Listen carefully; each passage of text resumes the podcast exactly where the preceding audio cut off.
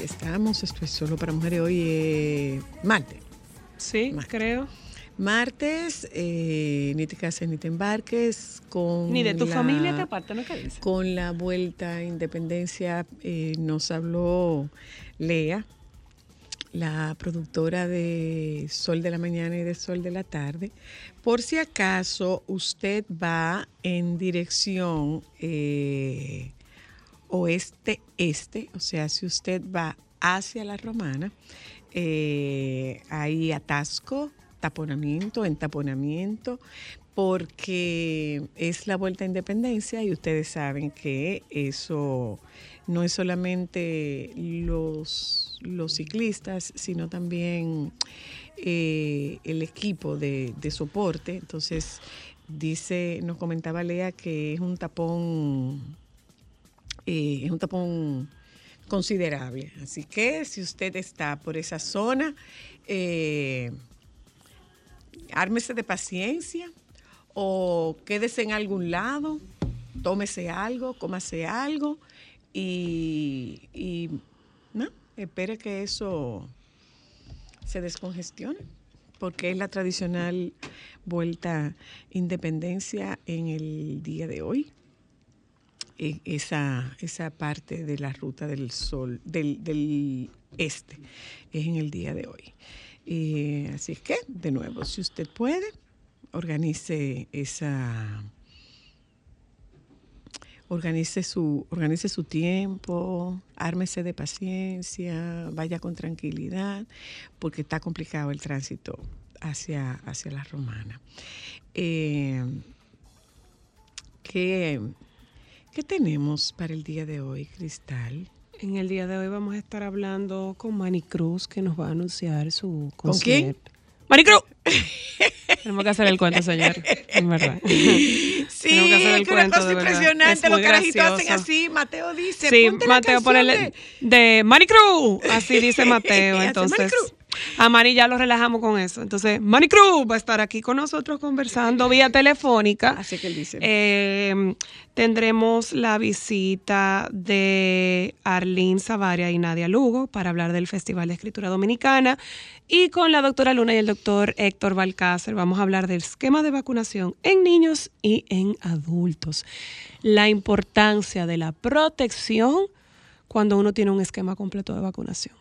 Sí. Que hay, hay muchos, yo diría que son como trucos que uno no sabe, señora Luna. No, como no si tú tenemos. tienes ¿Tú crees? esto, No, no, no no. necesitas por reforzar esto. No, y es como que cuando tú llegas grande ya tú no tienes que tomar. Exacto, ya. vacuna. Tú eres como el rey de la vacunación.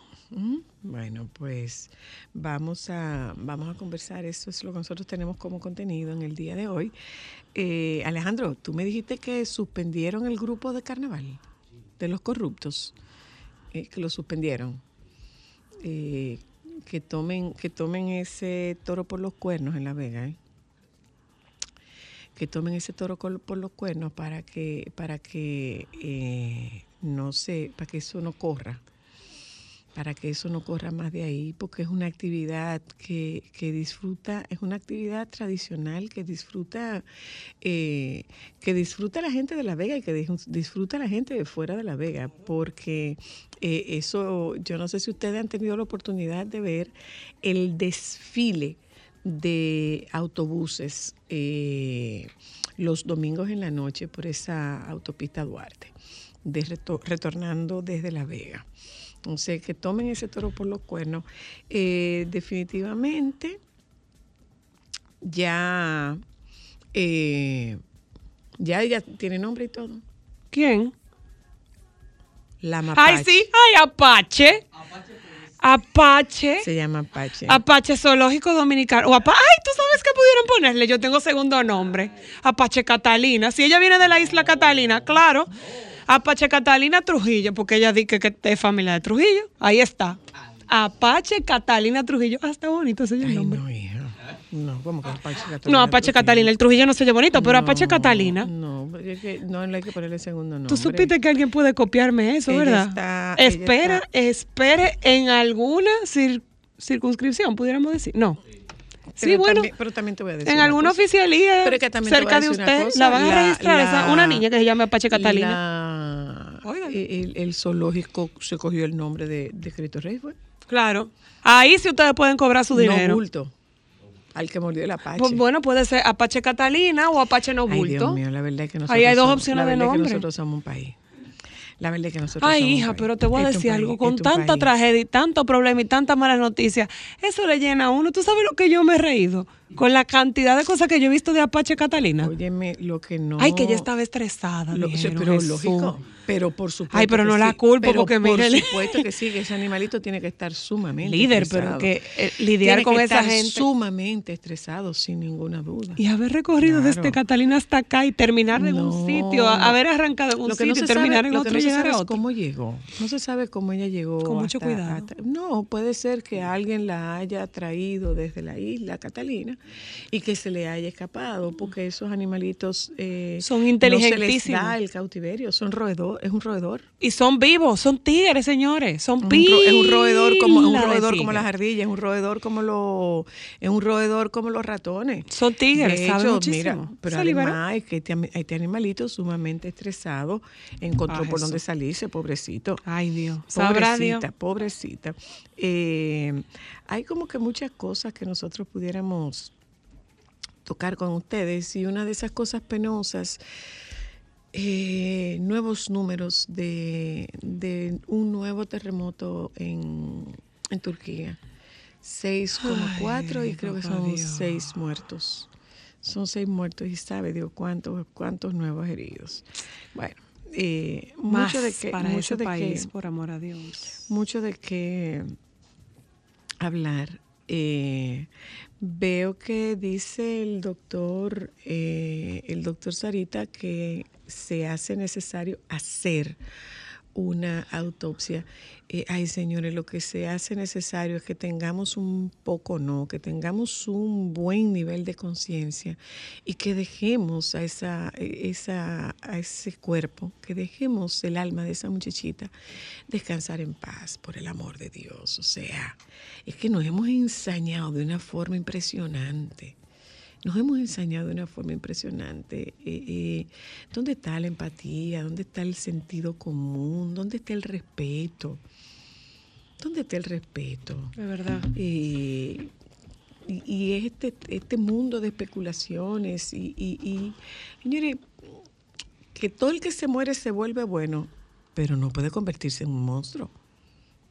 Todo el que se muere no se vuelve bueno, pero tampoco puede convertirse en un monstruo. Ay, no, pero en verdad, todo caso, señores, en todo caso, ¿hacia dónde nos conduce tanta especulación? ¿Hacia dónde nos conduce tanto morbo? ¿Hacia dónde nos conduce tanto morbo? ¿Eh? ¿Por qué no dejar esa, esa muchacha, esa muchachita descansar en paz? Ustedes han visto videos de esa niña, una muchachita, una muchachita, o sea, echen para atrás y busquen a su alrededor una sobrina, una prima, la hija de una amiga. Busquen, busquen una muchachita de 16 años.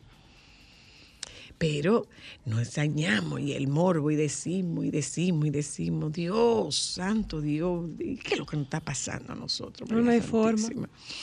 ¿Qué es lo que nos está pasando a nosotros, María Santísima?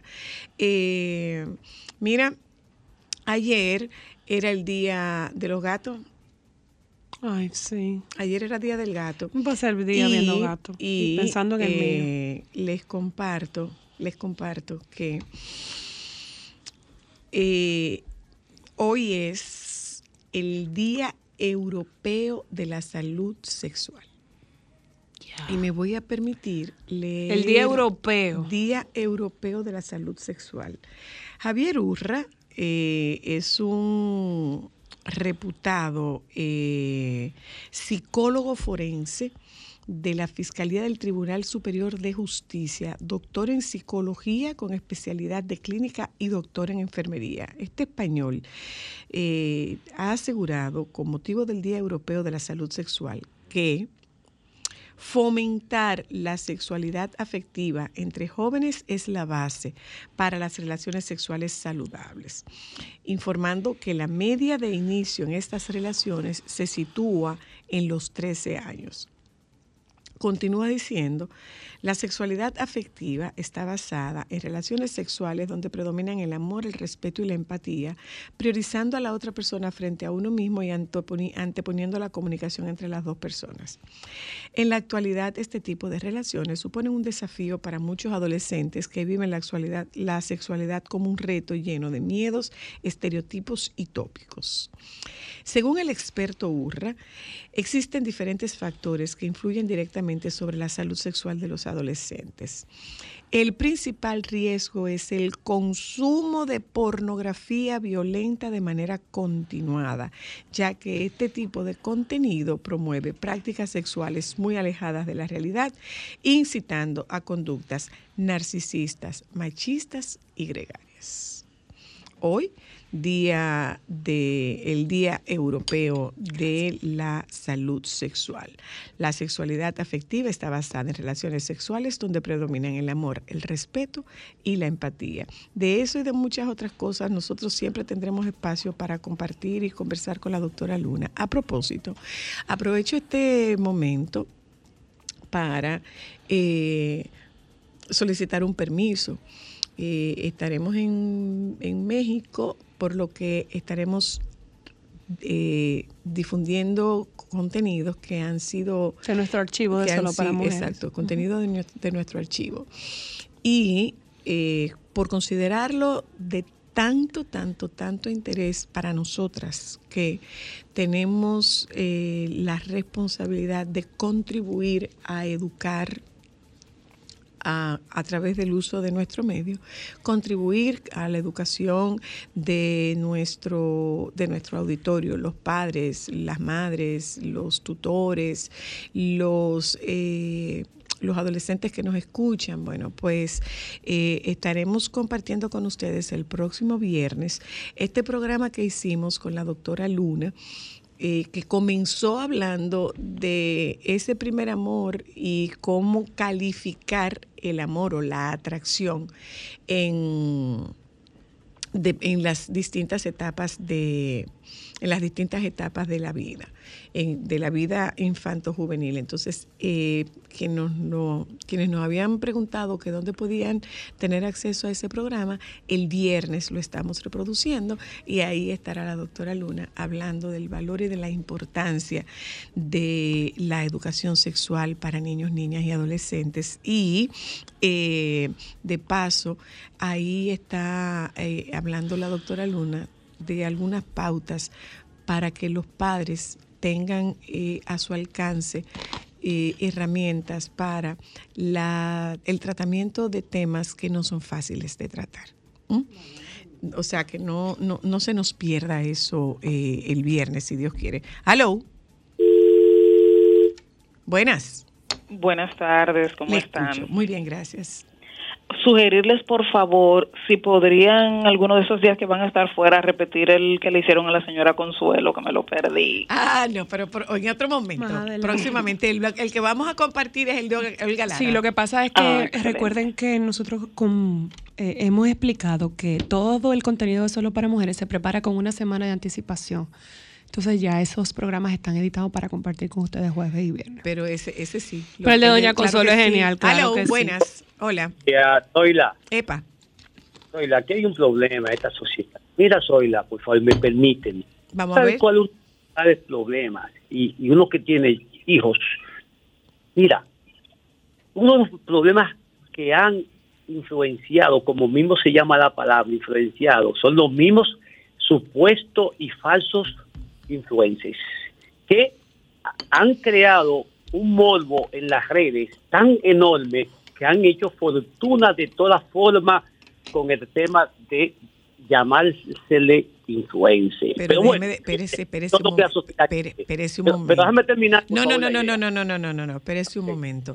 Porque asumir que lo que está ocurriendo es responsabilidad exclusiva de los influencers es, quitar la mirada de, la, de lo que nos toca.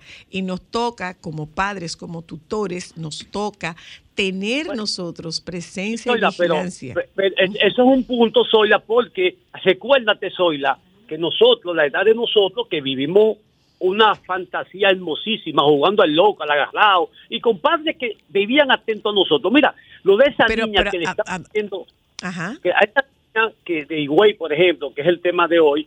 No, no, ese no es el tema de hoy. Ese no, es el no, no, me refiero al tema que hay en la paleta pública hace días, que le estamos haciendo un daño enorme después de muerta, porque nosotros somos eso, que queremos, después de que una gente muere, en la forma que murió, por la irresponsabilidad tanto de uno como de otro, porque aquí hay una, una responsabilidad envuelta entre familiares y la víctima. No, no, nos consta, entonces como no nos como, perdón, perdón, perdón, perdón, perdón, perdón, como no nos consta, no puedo dar como bueno y válido que así sea. No, no, pero eso, eso, nos trae, eso nos trae un problema a nosotros legalmente. No, bueno.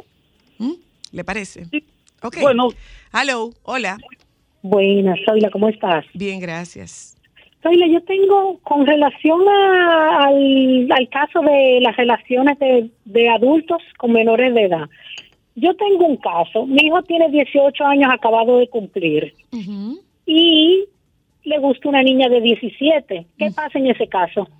Mira, eh, ahí tenemos que hablar, eh, lo podemos preguntar a la doctora Luna, no hay una, o sea, para poder hablar de abuso tiene que haber cinco años de diferencia, pero a tu hijo de 18 años que no se le olvide que ella sigue siendo una menor, aunque él sea un adolescente. Ella sigue, ella sigue siendo una menor. Y en el caso de que los padres quisieran eh, interferir en eso, podrían, porque ella legalmente sigue siendo una menor. Ok. okay. Bueno, muchísimas gracias. Ok. Hola, hello. Hello. Sí, hola. Buenas tardes. Buenas, buenas. Mira, realmente qué bueno tu comentario con el señor que llamó anteriormente. Nosotros estamos evadiendo responsabilidades. E incluso cuando nosotros hablamos de los milenios, si nos ponemos a pensar, los llamados milenios son los hijos de nosotros, lo que somos de esa década que llamamos cuando teníamos educación. Entonces hay que ver lo que venimos de esa época, cómo estamos educando a nuestros hijos. Realmente hay un boom en la sociedad. Con ese mismo caso de esa niña, yo a veces me quedo y me pregunto, ¿y qué pasaría si realmente en este país se cumplieran las leyes? Porque no hay que enfocarnos en esa niña, en los, en los medios, sino en el fondo del asunto. Estamos hablando de una menor de edad que independientemente de que sea una violación con fuerza o no, sigue siendo una violación porque es una menor y que tuvo relaciones sexuales, contacto sexual con ella, un adulto. Y esa nosotros le estamos ventilando de ese modo porque murió. Pero y todas las menores de edad que han tenido contactos sexuales con adultos que están vivos, y hablamos de qué, y la educación sexual de los niños y la de los adultos, ¿dónde está? vamos a seguir, vamos a seguir con esa materia pendiente. Vamos a seguir con esa materia pendiente. Aló. Bueno, última y nos vamos un momentito a publicidad. Aló. Sí, sí. Mire, voy a hacerlo breve. Yo fui profesor. El, en el caso de esta niña falló el profesor. No hay excusa. Porque él tenía una relación de poder y se supone que el profesor es influencia. Claro. De manera que falló él. Ahí no hay excusa, no hay tu tía. Claro. Pero también debe haber un tipo de más apertura para dar educación sexual a los niños de manera sana. Porque si lo educan sexualmente, sin tabú, pero con un vocablo científico, las niñas están empoderadas para evadir cualquier situación. Pero mire, discúlpeme, profesor, déjeme decirle una cosa. Usted está, usted está hablando de las niñas y usted sabe la cantidad de niños víctimas, varones, víctimas de abuso sexual. Usted sabe la cantidad de muchachos que han sido víctimas de abuso sexual. Sí, tiene razón. Mire, yo trabajaba en un colegio, yo recuerdo con añoranza que íbamos los profesores a un parque a jugar con las niñas y cuando yo veo que ya son mujeres, me siento orgulloso de haber cumplido con mi deber.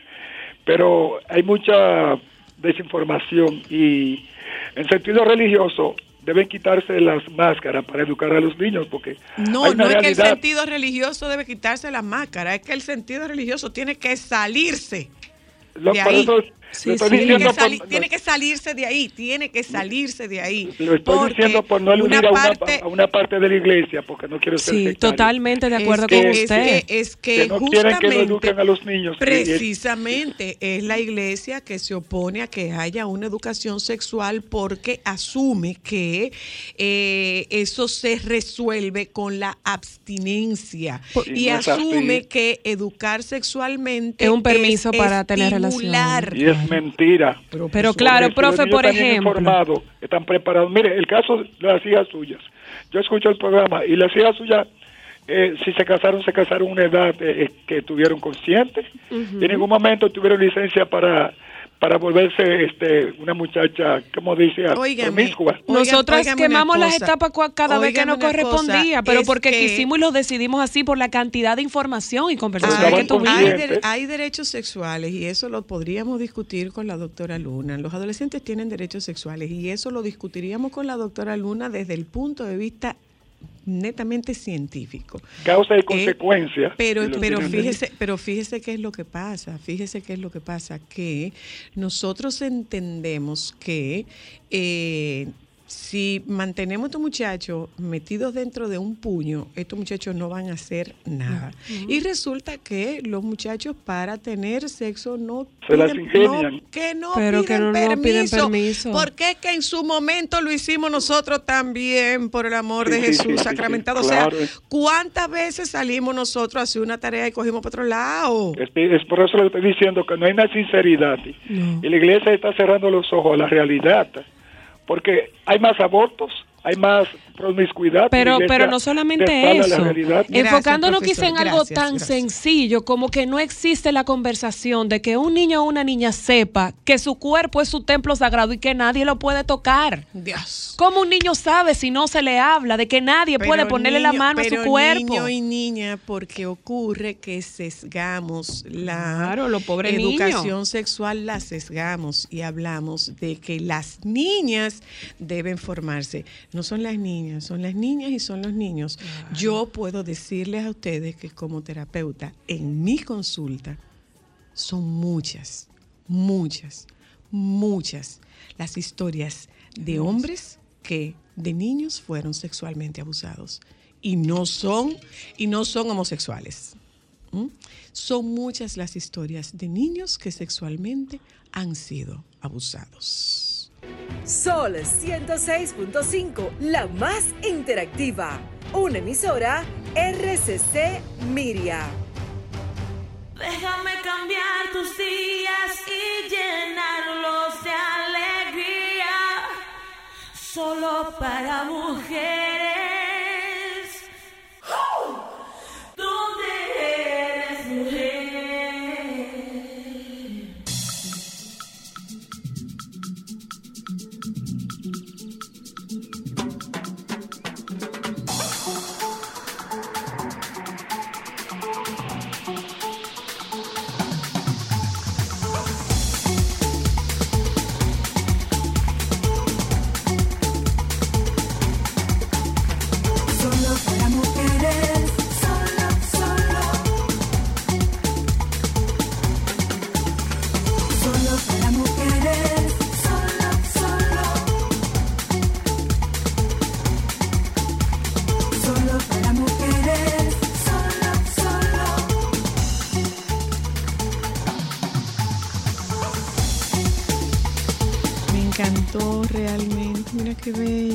Confía, Nadia, señores, que lo ¿por qué vamos a que- compartir, ¿Por qué que tranquila. aquí hay tan poca literatura eh, infantil? ¿Por qué que hay tan pocos cuentos infantiles? Ay, no, yo no creo. Sí, hay pocos cuentos Ay, infantiles. no.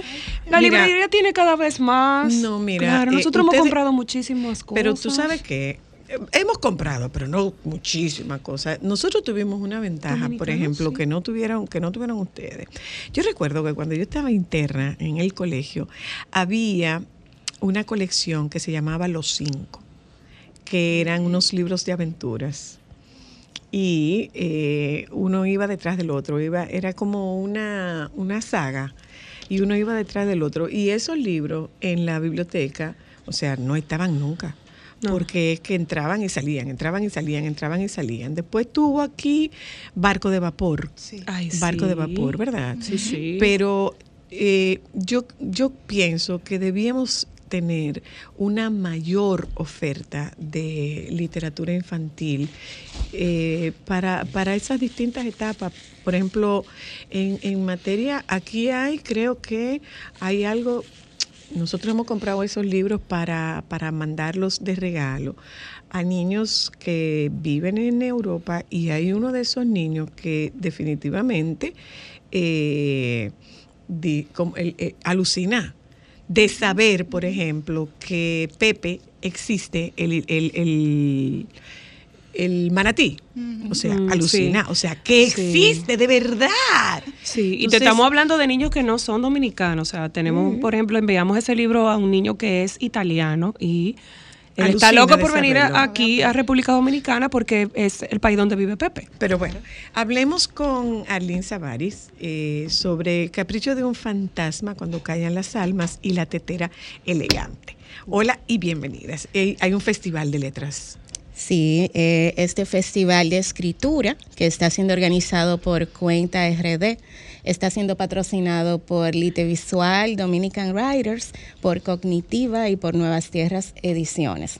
Eh, nos hemos reunido un grupo bastante grande de escritores y de escritoras de literatura de todo tipo, no solamente de, de literatura actual, sino también de diversos géneros, literatura infantil, de fantasía, novela, eh, poesía. Vamos a tener toda esta reunión de, de escritores y de escritoras específicamente de República Dominicana para ver qué es lo que estamos escribiendo. Tú decías que no hay mucha literatura infantil, pero precisamente en el festival eh, va a haber venta de libros y van a poder ver esos últimos libros que han salido eh, de nuestros escritores. Pero, pero de literatura local. local, totalmente local. ¿Cuál es el mayor escollo que, que enfrentan los escritores aquí? Bueno, yo creo que dentro de los graves desafíos que tenemos es que nuestra literatura tiene que ser divulgada y lamentablemente la distribución de libros en nuestro país está muy limitada. Totalmente. Sí, Las- es, es casi cada, vez, cada vez tenemos mismo. me- sí, sí, y te la escucho. difusión también. Sí, totalmente. primero hay muy pocas librerías, pero también Han desaparecido. sí, han desaparecido muchas. Durante los últimos 10 años han desaparecido casi todas las librerías. Pero no solamente eso, sino también que no se le da difusión y, y un apoyo real a la literatura nacional. Hay unos cuantos escritores que ya están consagrados, que reciben, claro que sí, muchísimo apoyo, pero toda esa Nueva generación exacto, no tiene el apoyo para exponer sus trabajos. muy poco. Y una pregunta, en el caso de ustedes, ¿han pensado o todavía se niegan a- al mundo digital? Porque, por ejemplo, yo soy de las que tengo una firme convicción de que a mí nunca me van a buscar con un Kindle. Yo no soy, por ejemplo, de, yo necesito que mis manos recorran el papel. Yo soy todavía de las que necesita agenda para escribir, lapiceros y una mascota, pero hay otras personas que no y es una realidad. Sí, definitivamente con el tema de la literatura digital. Por ejemplo, yo que soy, estoy publicada por Penguin Random House, pero yo no publico en República Dominicana, yo publico a través de una de esta editorial en Barcelona, que es exclusivamente digital. Entonces, todas mis novelas están publicadas en, eh, en Amazon, En en, toda- todas las versiones digitales, en todas eh, las plataformas, porque la realidad es que además de que hay algunas personas que no tienen el acceso a tener a comprar los libros quizá de forma física, pero también no tienen el espacio para tener tantos libros o para poder eh, llevárselos de viaje. Entonces es muy cómodo tú poderte llevar 100, 200 libros en una En tableta. ¿Qué esperan ustedes Ay, pero mira, en tú sabes que, mira quién está poniendo aquí, mira quién está participando aquí, eh, que, me- que es autor de uno de los cuentos favoritos de Mateo, el, el, el cuento del Macuto Mágico. Ah, Ay, Joan. Joan Joan. fue y va a ser uno de los talleres eh, de cuenta cuentos el Ay, día sábado Él va a estar participando en el festival. Es uno de los cuentos favoritos de, de uno de mis nietos. Le encanta ese y el de.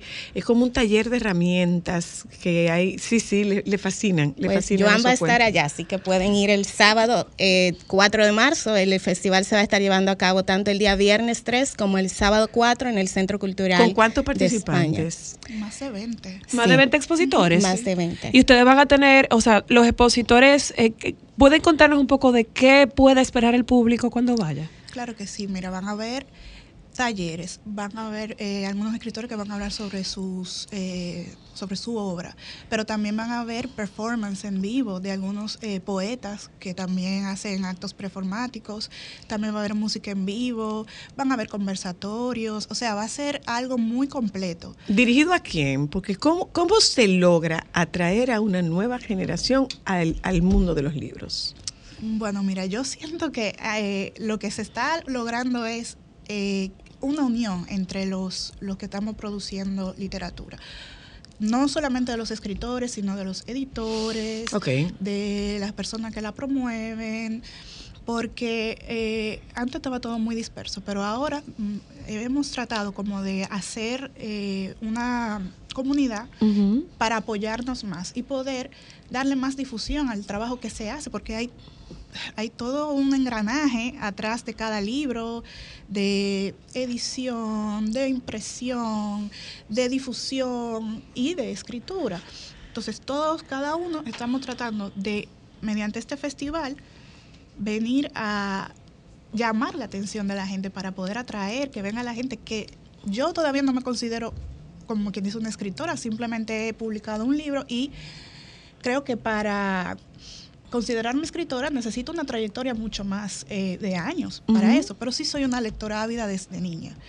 Y aquí se está produciendo muy buena literatura, muy buena, de mucha calidad en los últimos años, que es necesario que la gente la conozca. y es muy bueno este esfuerzo que se está haciendo en conjunto para poder dar a conocer ese trabajo que se está haciendo. Mucho talento. ahí. Por ejemplo, uno de los paneles, que es precisamente en el que estaremos participando mi compañera Nadia Lugo y yo, es el de nuevas tendencias en la narrativa escrita por mujeres. Y ahí nos van a estar acompañando Lucy Cuevas y Elizabeth Villamán, que son ambas escritoras con libros publicados recientemente. Excelente. Y es la oportunidad para que tanto los lectores como las lectoras y las personas que quieren escribir en sentido general puedan encontrarse con eh, las personas que escriben sus Claro. libros y que puedan también contarle acerca de la experiencia, de lo que significa publicar un solo libro, de lo que significa publicar 10, de lo que significa publicar digital, autoeditarse, o sea, poder tener contacto. Autoeditarse. Sí, hay también editoriales Autoeditarse. que es lo que más, eh, Zoila, te comento que eso es lo que más se utiliza. En nuestro país no hay editoriales tradicionales.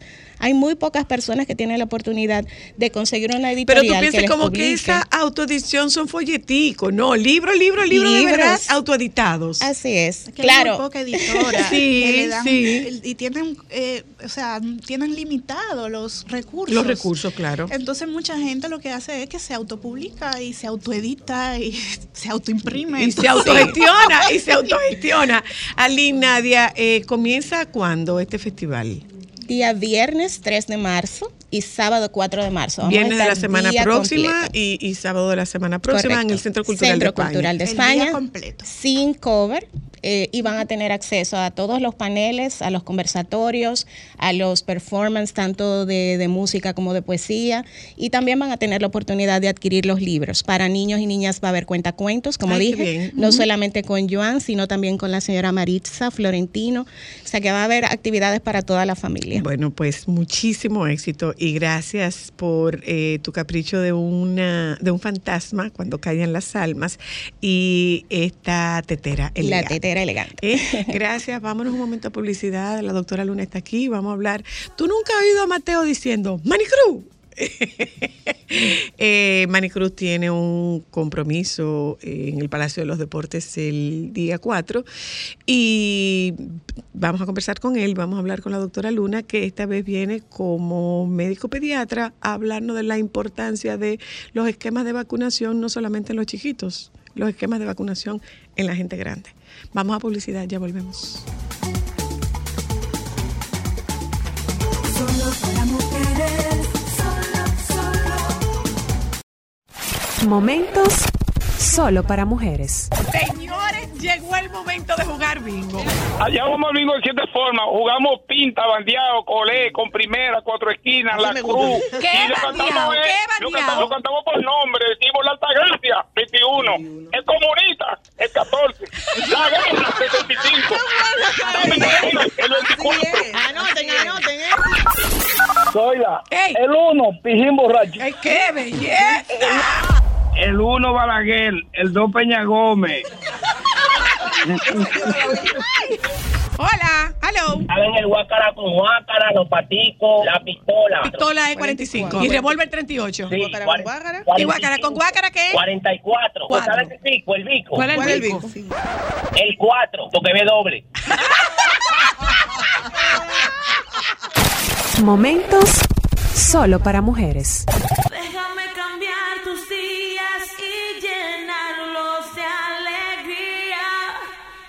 Solo para mujeres.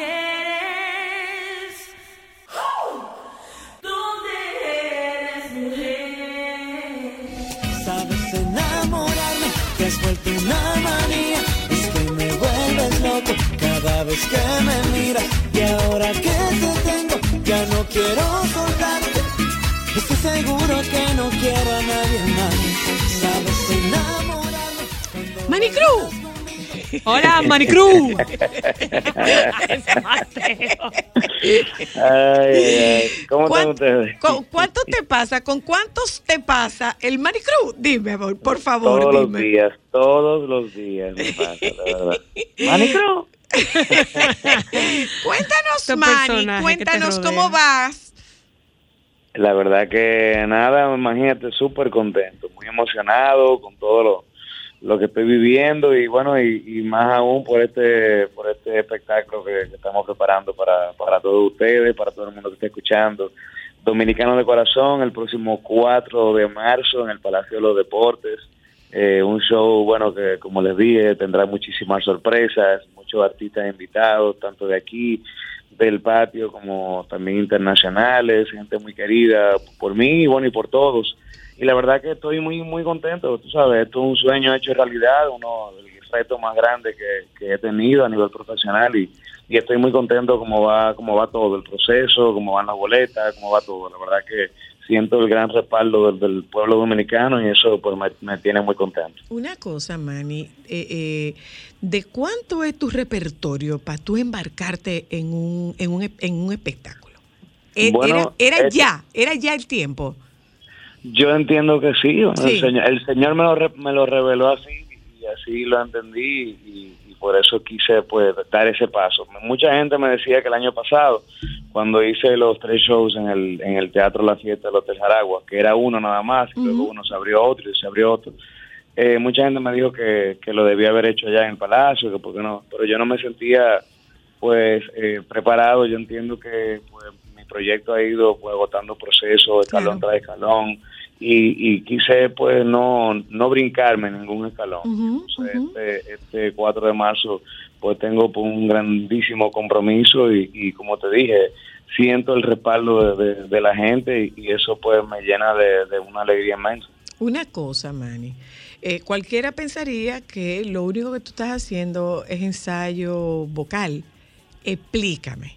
¿A qué tú, No, estás, ¿a qué tú estás sometido? A Dime bailar, a cantar, te vas a despatillar, eso es una de las cosas que vas a tener. Dime, Cuéntanos. dime, dímelo, por favor. Mira, la, la verdad que van a ver eh, eh, hombres por los aires. eh, Ah, pues ya eh, tenía mortales y hombre por los aires. ay, ay, ay. Mira, estamos preparando un show eh, muy pues exquisito para todo el mundo que se necesita allí. Yo no no quiero hacer esto pues un, un show normal mío que la gente, ah, bueno, sí, bueno, yo quizás lo vi el año pasado o lo he visto en otras ocasiones. No, esto va a ser totalmente diferente de la mano de Alberto Sayas. eh, eh, producción artística, eh, bueno, hay un equipo maravilloso, tengo a mi gente de Focus Marketing Group, eh, Focus Entertainment, perdón, El Núñez está por ahí también produciendo, a nivel pues musical Antonio González, mi mano derecha, eh, eh, eh, a nivel coreográfico pues está Marco Tavera, tengo un equipo de verdad 1A. O sea, a nivel coreográfico no está tu mujer. Eh, no, mi mujer no está. Ella, ella, quizás formará parte show. Mientras tanto, en esta vuelta ella va como tu esposa. Sí, sí. No, porque o sea, tengo- ella, tengo- no está, ella no está, ella no está coreografiando. No, es que mi coreógrafo siempre ha sido eh, Marcos Tavera, siempre, siempre, desde el día uno. Ok. Porque mi, mi, mi esposa, bueno, eh, hace coreografía, pero eh, pero bueno, en este caso no es quizá la misma línea y demás. Entonces, pues, eso al Dime, principio dime lo a qué te han sometido, Manny. Dime a qué te han sometido. ¿Qué es lo peor a lo Te que te están tienen a sometiendo? dieta, Dime. manito. bueno, estoy a dieta. Eh, imagínate muchos ensayos de coreografía, porque yo también me involucro en todo lo que es la, la, la coreografía de cada canción. O sea, yo no dejo que el, el cuerpo de baile pues haga. A mí me gusta. No es que soy un tremendo bailarín, ¿verdad? Pero, pero me defiendo. Tú saca Y- de abajo, Manny. Y yo creo que a la gente le gusta eso cuando también el artista pues también involucrándose con, con el cuerpo de baile. Aparte de, bueno, de diferentes cosas, momentos eh, especiales que vamos a tener dentro del show, que, que va a ser sorpresa también para todo el mundo. Eh, las nuevas canciones, o sea, tenemos un repertorio de dos horas eh, y 20 minutos que va a ser de show más o menos. O sea, un O sea, que show de ser- dos horas y veinte, Manny. Sí, sí, la verdad que Un show de estoy dos horas y descansando, tratando de descansar mucho dentro de todo eso porque tú sabes que para la voz lo más primordial es el descanso y el dormir. Entonces, estoy ahí tratando de jugar una cosa con otra. Y una otra cosa, eh, eh, Manny, ¿cómo, ¿cómo es ese proceso de, de cuántas horas eh, estamos hablando? ¿Cómo se prepara un artista merenguero para un show de esa envergadura? Mira, en mi caso, a mí me ha venido bien, yo, bueno, pues hace, un- hace unos meses para acá, eh, eh, para la resistencia vocal, y yo que me, que me muevo demasiado en tarima, eh, y que brinco, y que esto, y que voy para aquí, que hago esto con los bailarines, necesito tener una resistencia, pues, pues bastante, eh, ¿verdad?, Eh, fuerte. Entonces, eh, pues hace unos meses para acá también he venido haciendo unos circuitos eh, en un gimnasio maravilloso, se llama Specs, de la mano de Freddy Fitness. Y eso me ha ayudado muchísimo con la resistencia, Wow. eh, pero mucho, mucho, mucho. O sea, si yo antes brincaba, imagínate ahora como brinco en los shows, porque estoy pues como mucho más preparado. Entonces eso, pues la verdad que me ha ayudado bastante. ¿Quién te va a Y vestir? ¿Quién te va a vocalmente, Manny, vestir, porque una Manny? cosa es la parte física, pero, can- pero mi amor, darle al galillo dos horas. Oiga, qué belleza es- darle al galillo. Claro, pero es verdad. Muy poética Oiga, ella. qué belleza. Es verdad. ay, no es Cuánta fácil. enjundia. ¡Qué elegancia! Qué linda la hija tuya, ¿verdad? Mira, eh, no, es, es, es, es difícil y por eso hay que, bueno, pues el artista, el cantante siempre debe de, de mantenerse pues practicando. En mi caso, bueno, pues gracias a Dios con, con lo que hemos venido haciendo durante estos meses, con tantos shows, tantas cosas, pues pues me, me han mantenido, pues, tú sabes, pues preparado y pero como quiera que sea, siempre siempre es bueno pues seguir eh, calentando todos los días, haciendo esos ejercicios vocales, porque eso pues de alguna manera u otra te prepara como cualquier otra cosa, el ballet, o sea, si tú no lo si tú no ensayas todos los días y practicas, pues no no va a ser eh, excelente en lo, en lo que haces. Y una última pregunta de No, mi parte, de- Tú que- haces perdón, silencio, o sea, tú tienes que guardar quiero silencio. saber lo de, lo de tu vestuario, porque él lo cambia mucho de ropa.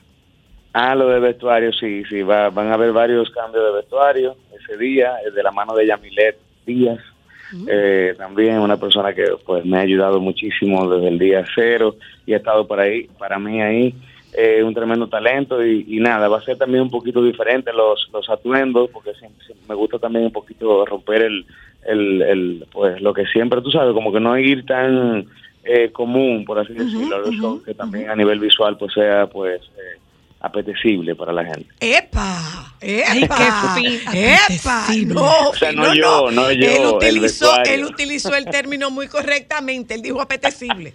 Él dijo apetecible. Ay, ay, ay. ¿Tu pregunta cuál era, Cristal? Que si tú tienes que guardar mucho silencio, por ejemplo, no le puedes decir a Mateo, no te subas, eh, no hagas tal cosa. O sea, si Bueno, tienes que guardar trato- silencio. Eh, de guardar silencio es, es más quizás cuando uno está pues malo de la garganta, de la cuerda y eso. Pero yo sí trato de no de no hablar duro en estos días, de no ir a lugares donde tenga que hablar duro ni nada por el estilo. Eso sabes, tratar de, de mantenerla en reposo lo más posible. Muy bien. Pues, Mani, te deseamos la Cruz, suerte. Mari Cruz. ¡Éxito! Quisiéramos estar en primera fila bailando. cuatro, nos vemos el día Sabes, 4, Dios enamórame. mediante. Un abrazo para ti, corazón. Un abrazo. Un abrazo para todos. ¿Boletas bueno, a la espero- venta? Boletas a la venta en Huepa Tickets, eh, en, bueno, en todos los Jumbo, todos los supermercados nacional.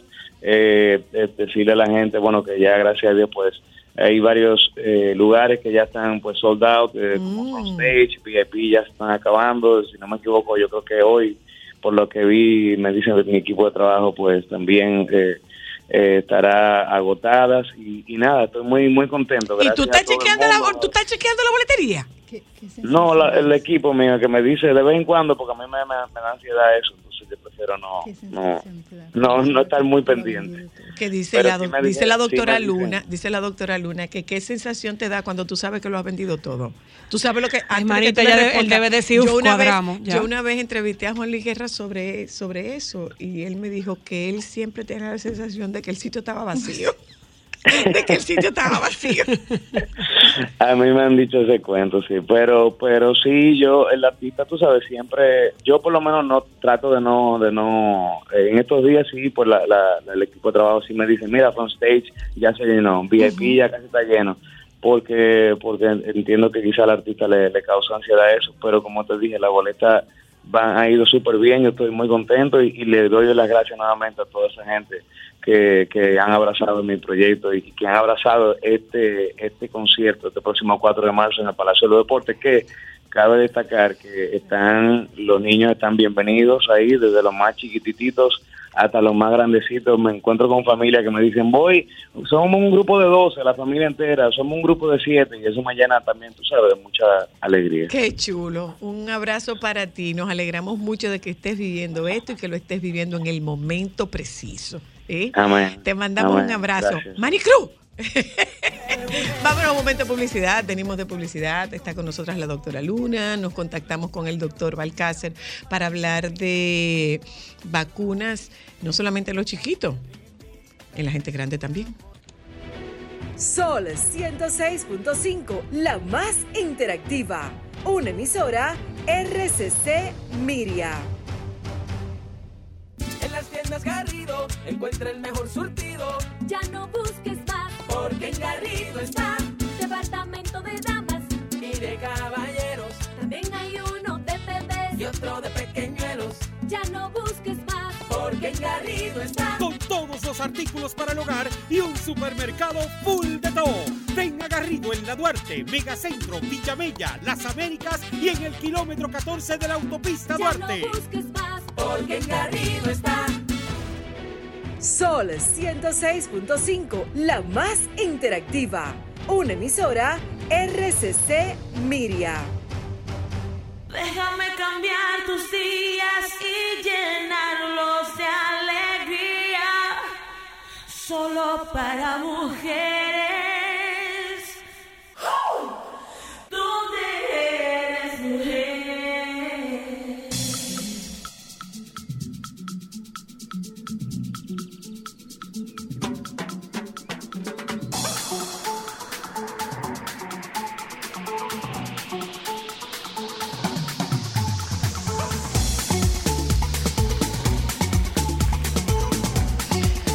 Doctora Luna. Hello. ¿Cómo está usted? Ah, muy bien, gracias. Tarcuar mejor.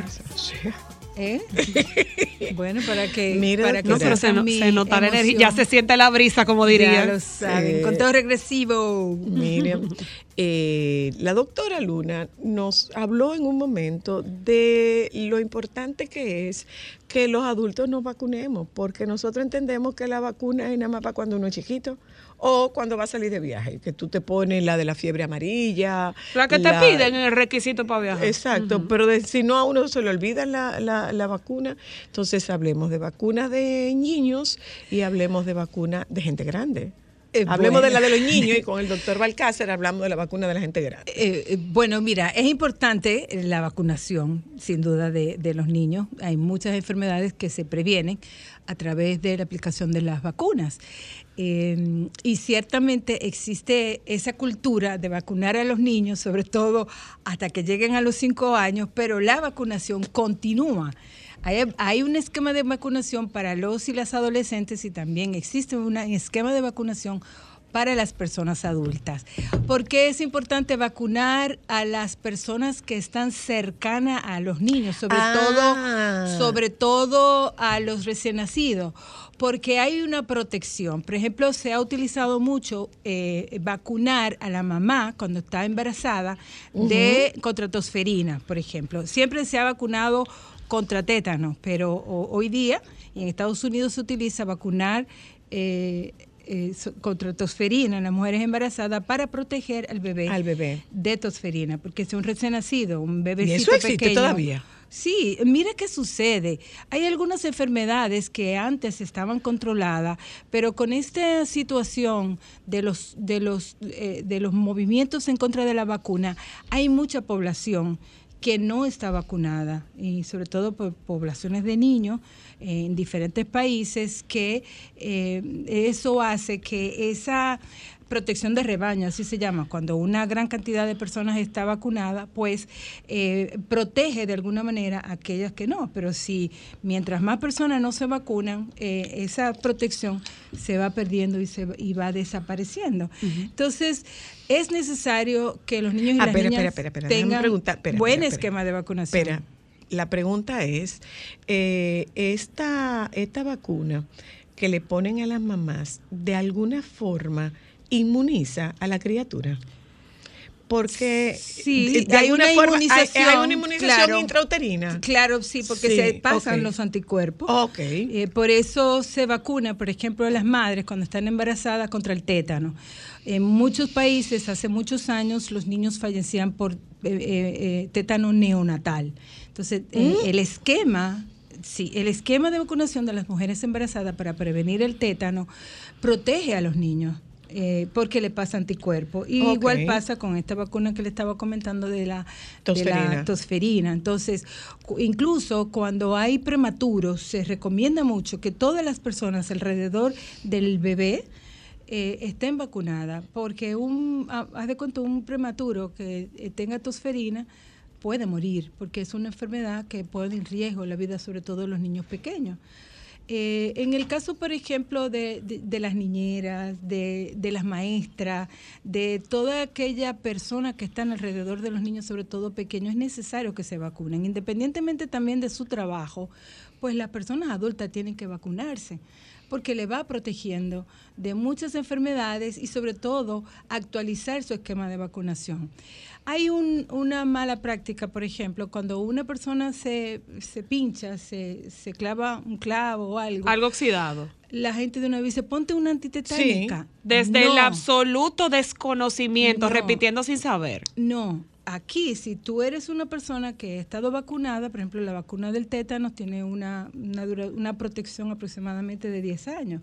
Lo que tú tienes que hacer es poner un refuerzo, refuerzo. que es una memoria, que lo que hace es que te pones un toxoide tetánico y entonces tu inmunidad se fortalece.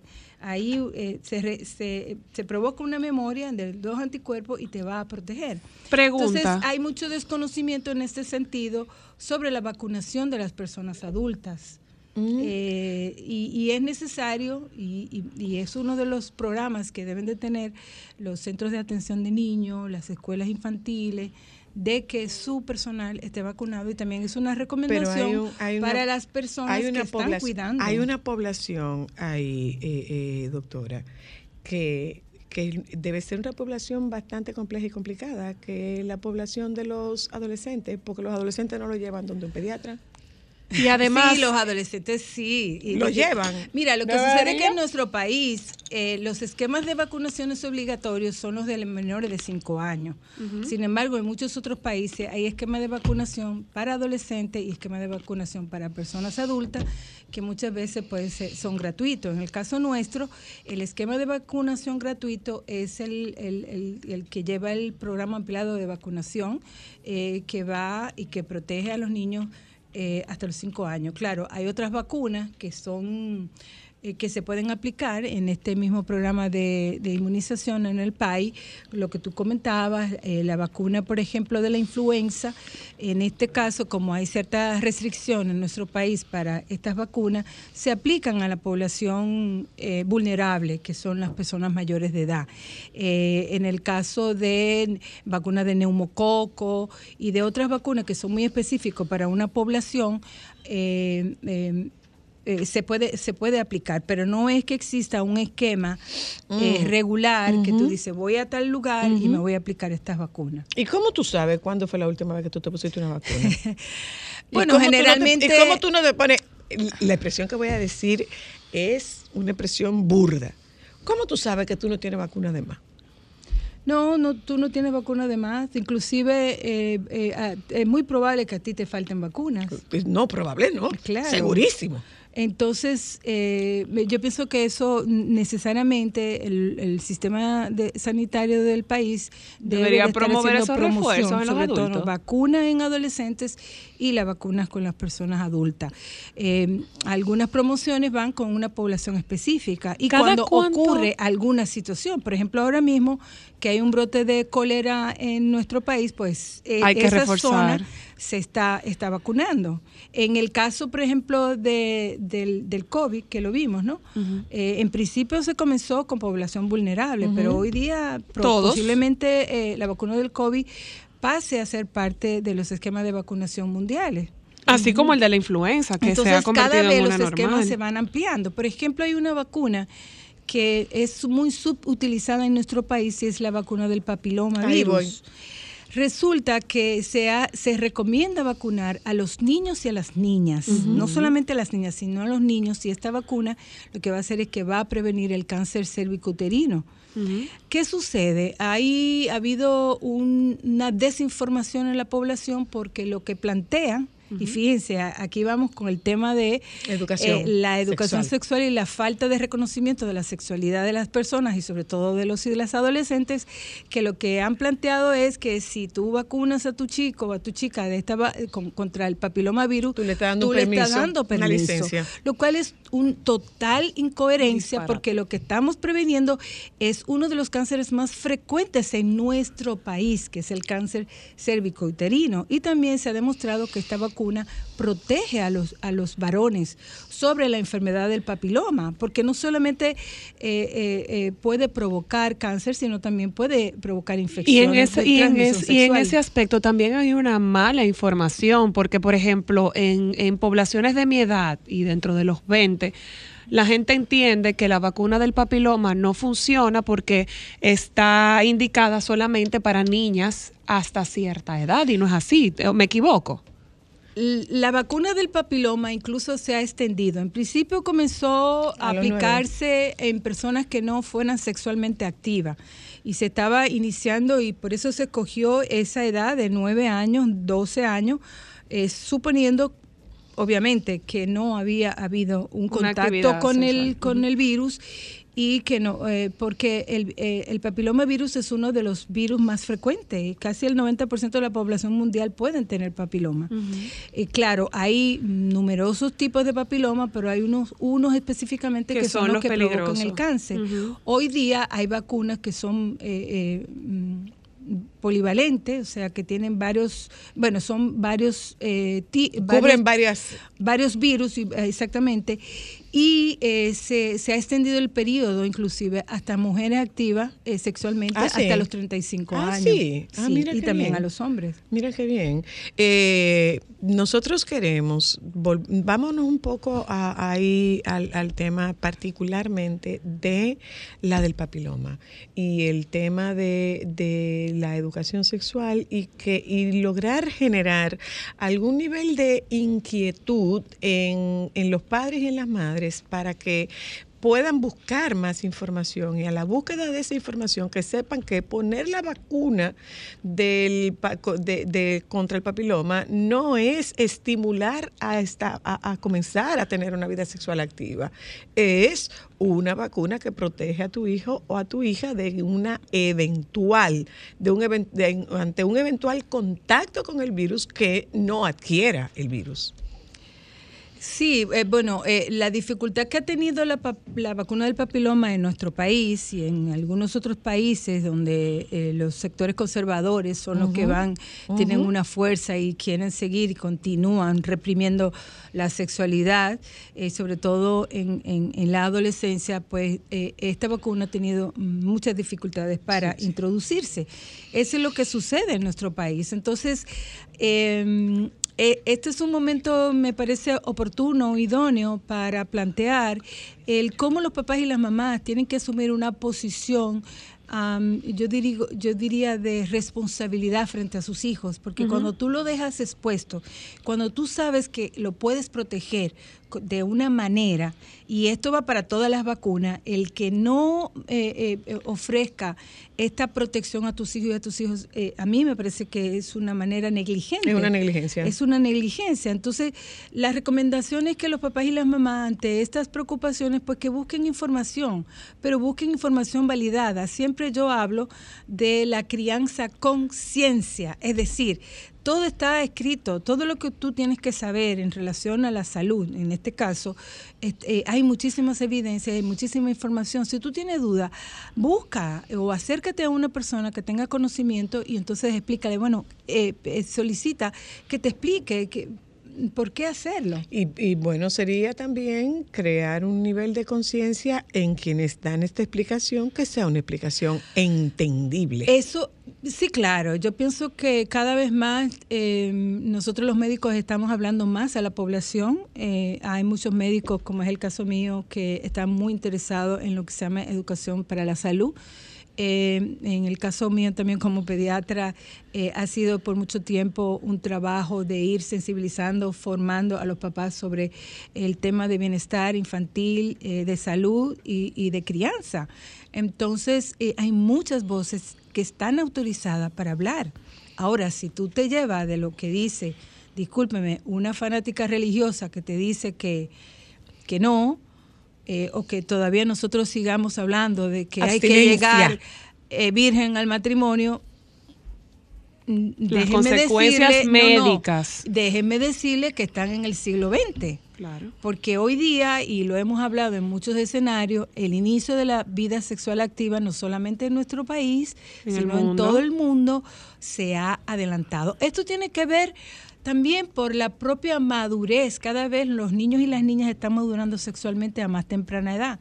La menstruación anteriormente aparecía, la primera, la menarca aparecía entre los 15 y los 13 años. Después Al mejorar 12. el estado nutricional, la menarca se está presentando a los 9 años, cuando hace el siglo pasado esto se reconocía como una pubertad precoz. Pre- Hoy día se normal. considera normal. Entonces no podemos continuar eh, criando. O sea, es que el mundo, eh, cuidando el mundo evoluciona y tenemos que evolucionar con él. Buenas tardes, hello.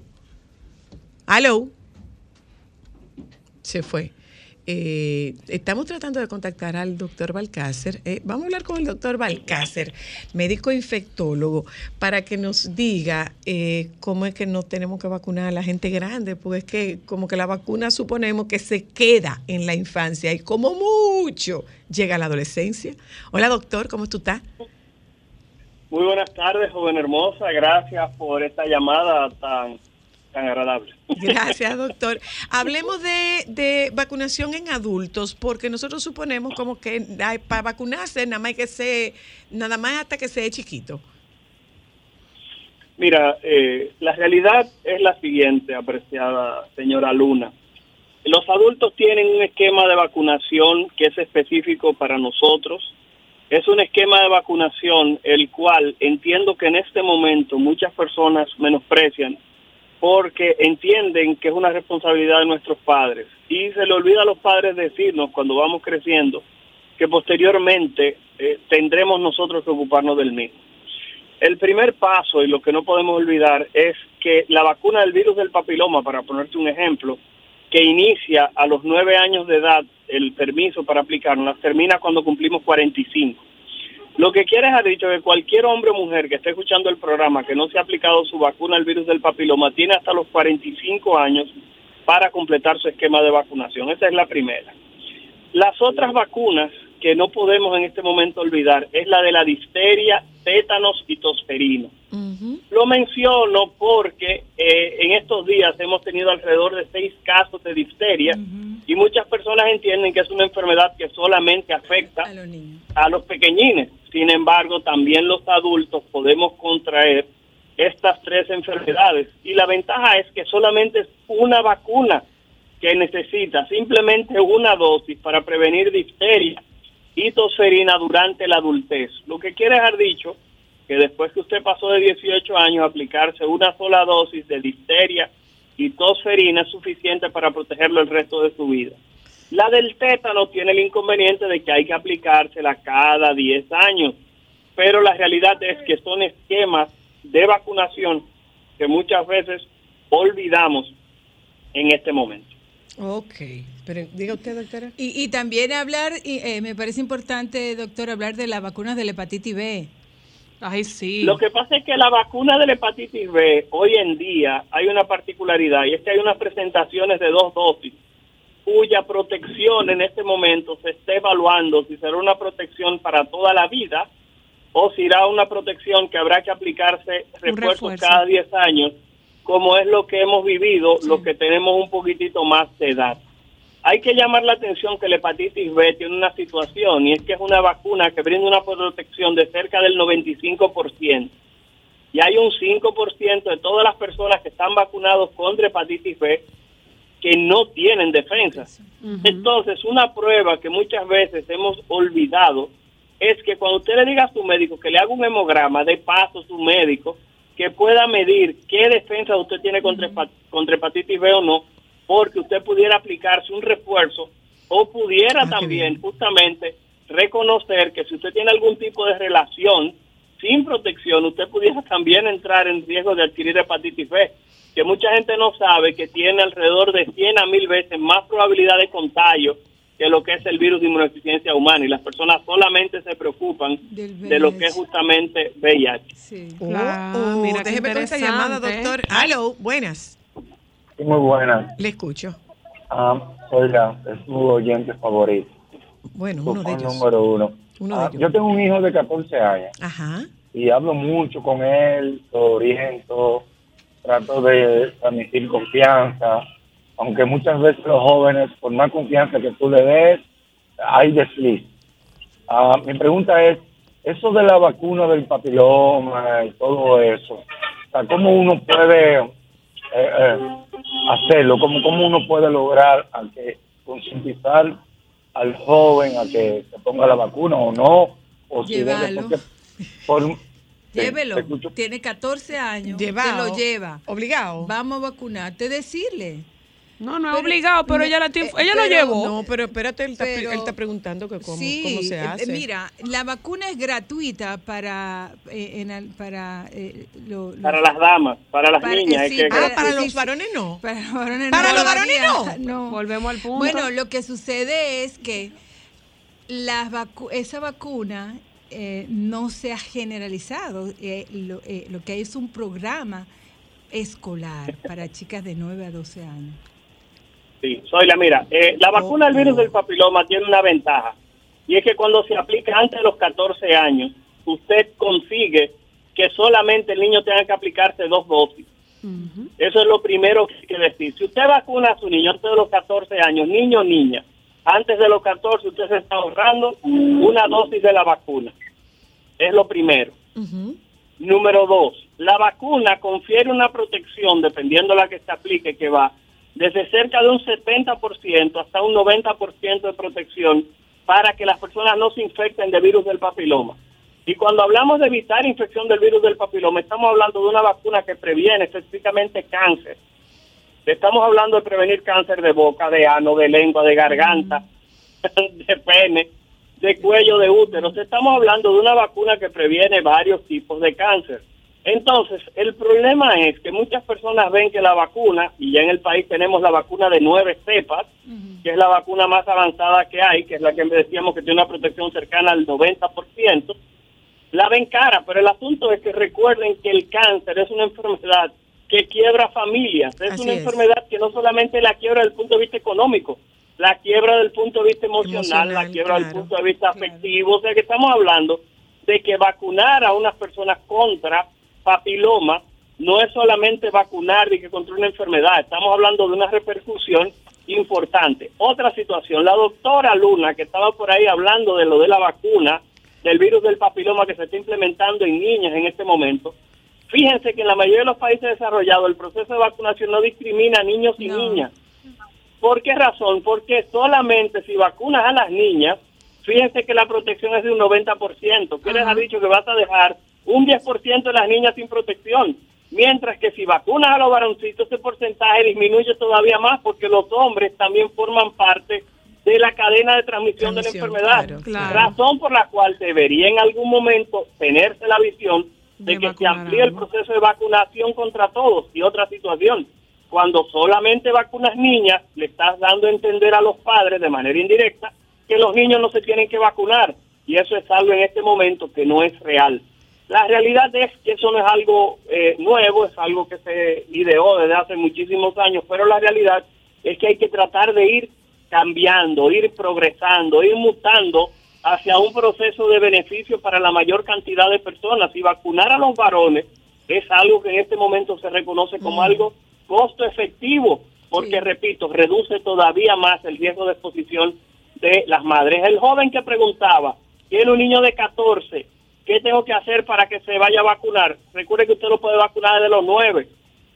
Así que por tal razón, a la niña se la van a poner gratuita. Usted piensa que al varón usted le va a pagar la vacuna y es como si estuviera pagando la mitad, porque ya a su hembrita le pusieron la vacuna gratuita. Y recuerden, si tiene menos de 14 años solamente son dos dosis de la vacuna. Así que no olviden esa parte. Él lo que quiere saber es cómo convencerlo. Eso fue lo que él Es que no preguntó. tiene que convencerlo, Ah, tiene ok, 14 ¿Cómo lo convenzo? ¿Cómo lo convenzo? Denle Usted- una respuesta. usted lo Ustedes que son los convence. médicos.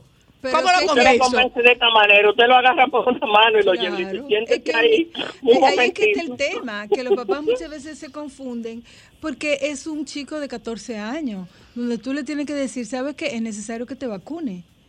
Sí, tú oh, a lo sí. mejor tú le dices, bueno, si llora, te va a dar una paleta, porque yo me conformaría con una paleta, pero aquí la autoridad la tiene que ejercer el papá. Exacto. O sea, no es que no, que no quiero, hermano, usted tiene que ir, Hola. se tiene que vacunar. Yo sé que tú es no quieres, necesario. yo sé que tú no quieres, pero eso es lo que toca. Claro. Aló, hola.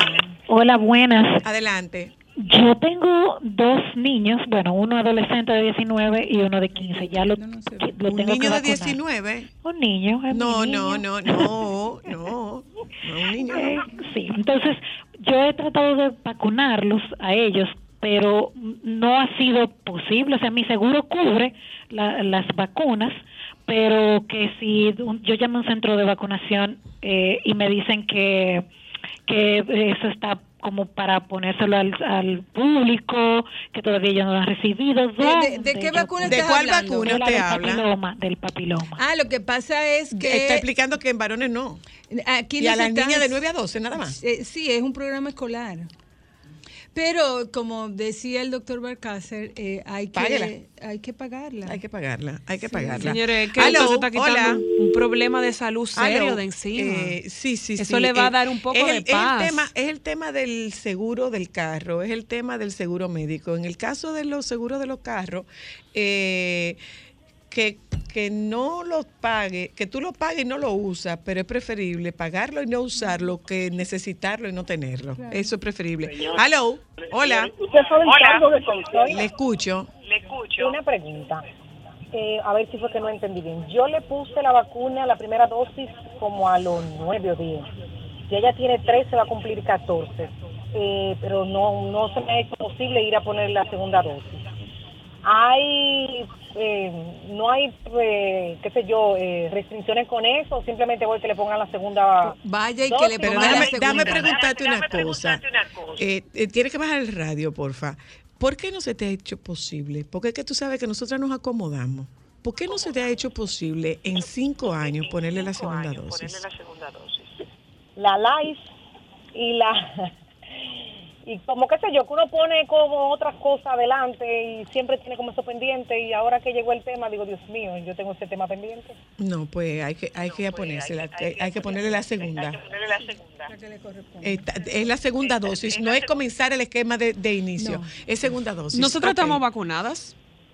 Ustedes las están dos. vacunadas, sí. sí, y nosotras fuimos, de, yo creo que de las primeras adultas. Hola, Porque aló. do- la doctora Fonder fue Hola. bastante insistente con eso y como Buenas. Me da trapito por el brazo. Si esa vacuna del virus del papiloma necesita refuerzo o es de por vida. Doctor, ¿necesita refuerzo o es de por vida la vacuna del papiloma? No necesita refuerzo, repito, solamente se tienen que aplicar dos dosis si tienen menos de 14 años. Si tiene más de 14 años, entonces le tocan Tres, tres, dosis tres de la dosis. vacuna. La otra situación que no podemos olvidar de esto de la vacuna del virus del papiloma, porque sé que genera muchos problemas, es que hay gente que me dice, doctor, pero es que ya yo tengo relaciones sexuales, ¿me puedo poner la vacuna como quiera? Permítame decirle lo siguiente. Hoy se sabe que la vacuna brinda protección disminuida, cerca del 50% de la protección. O sea, si protegía 90, ahora protege cerca del 44 a 41%. Pero es preferible usted tener una protección de un 41 un 44% a no tener nada. ¿Me doy a entender? Entonces, ahora viene la pregunta, Balcácer. ¿Por qué la vacuna tan chiquita? ¿Por qué a los nueve años? Primero, porque a esa edad es muy difícil que haya iniciado relaciones sexuales. Y el problema es que cuando uno ha tenido por proporción dos parejas sexuales en su vida, se estima que usted posiblemente ya tiene un 50%, un 100% de probabilidad, perdón, de haber estado expuesta al virus del papiloma, porque se habla de cerca del 50% de la población activa con la presencia del virus del papiloma. Eso significa entonces que si usted ha tenido dos parejas sexuales, ahí se completa el 100% teórico de exposición. Por tal motivo, usted comienza a los nueve años para disminuir el riesgo de que esa persona haya tenido relaciones sexuales, reconociendo que el país es uno de los países que más frecuentemente tiene embarazos en adolescentes en toda la región. Es uno de los países que tiene un debut sexual más temprano, que son situaciones que hay que abordar. Hay una vacuna que yo no quiero que se quede. No, porque que yo no quiero que usted se vaya sin que nos cierre diciéndonos que, cómo es que tenemos que vacunarnos los adultos. Espérate, espérate, oiga, déjame decirte. El único problema es que hay una vacuna que no se habla mucho, la cual no está disponible en el país, pero que en los últimos meses hemos observado un incremento de los casos de algo que se llama culebrilla. Ay, sí. Ay, Realmente- sí. que se llama herpes zoster y en inglés lo conocen como el shingle, que es la vacuna que se aplica. Esa es la vacuna posiblemente más cara que tienen en los Estados Unidos, que se aplica en CVS, que se aplica en Walmart, en Walgreens, en todos esos sitios donde se aplican vacunas, disculpando la cuña, pero la realidad es que es la vacuna más cara, cuesta como 250 dólares. Pero aquí tenemos una población que viaja con regularidad y es una vacuna que se aplica a partir de los 50 años de edad, la cual, repito, no está disponible en nuestro país porque los adultos, repito, no están acostumbrados a vacunarse. Y entiendo que posiblemente ningún laboratorio se ha sentido tentado a traer la vacuna para que los adultos se la apliquen, pero forma parte del esquema de vacunación habitual de los adultos, repito, que tienen más de 50 años. Y hemos observado, repito, un incremento en los casos de varicela, de, de culebrilla o zóster en los últimos meses. Y eso se puede prevenir justamente con la utilización de la vacuna. Hay otra vacuna que voy a mencionar que se llama la vacuna del neumococo. Ay, sí. La vacuna del neumococo es una vacuna que está diseñada para niños, pero también para adultos. Y es de la que generalmente no recibe mucha promoción. Pero es una vacuna que se debe aplicar, escuchen esto, en el 15% de la población dominicana obligado. ¿Por qué razón? Porque los diabéticos tienen que tener esta vacuna dentro de su protocolo de vacunación si no lo han hecho cuando niños. Y es una vacuna que requiere refuerzo cada cinco años. Y lo otro es que si usted tiene más de 50, debería también utilizar la vacuna. Si usted era fumador o vivía con alguien que fumaba, o en este momento usted está utilizando los famosos vape o cigarrillos electrónicos, reconocer que ya se sabe que los mismos producen daño a nivel de las vías respiratorias y que usted necesita tener protección porque esas vías respiratorias se están lesionando. Y el neumococo es el agente causal más frecuente de neumonía que amerita hospitalización en todas partes del mundo. Y es una vacuna, repito, que es relativamente cara, pero la realidad es que es una vacuna que brinda una protección de cinco años. Por tal motivo, algo que yo entiendo que es lo más importante de este programa y por el hecho de la llegada que tiene el mismo a todas partes del país, es que el adulto se concientice, que genere conciencia de que necesita hablar con su médico de qué vacunas le toca y que si su médico le dice, pero tú no te vacunaste cuando muchacho, vaya otro médico. Porque la realidad Mire, es- doctor, yo me voy a el amor, despedir. a usted le faltó me decir voy, ahí. Me voy a despedir, doctor, porque se terminó el tiempo, pero eh, espérese. Yo no Sí, sé si debo de- no sé si debo decir. Ay, hombre, tan, tan. no bracito para no sé, no sé si debo ahí. decir esto. Hermana mayor, Ve, vacúnate. Tenemos que vacunarnos. Pero atención, Ay, mi amor, yo estoy vacunada. Atención, yo lloro y todo, doctor, pero yo estoy vacunada. Atención, El doctor Balcácer. todo, Atención, doctor Balcácer. Yo no te voy a hacer esa maldad.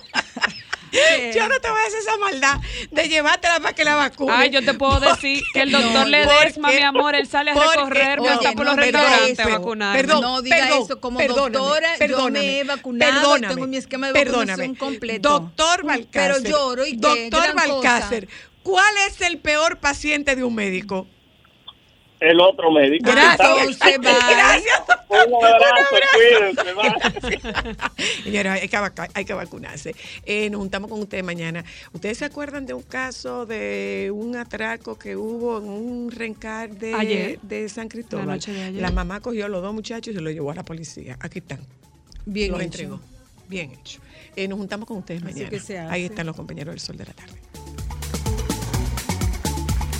Solo para mujeres, solo. Sol 106.5, la más interactiva.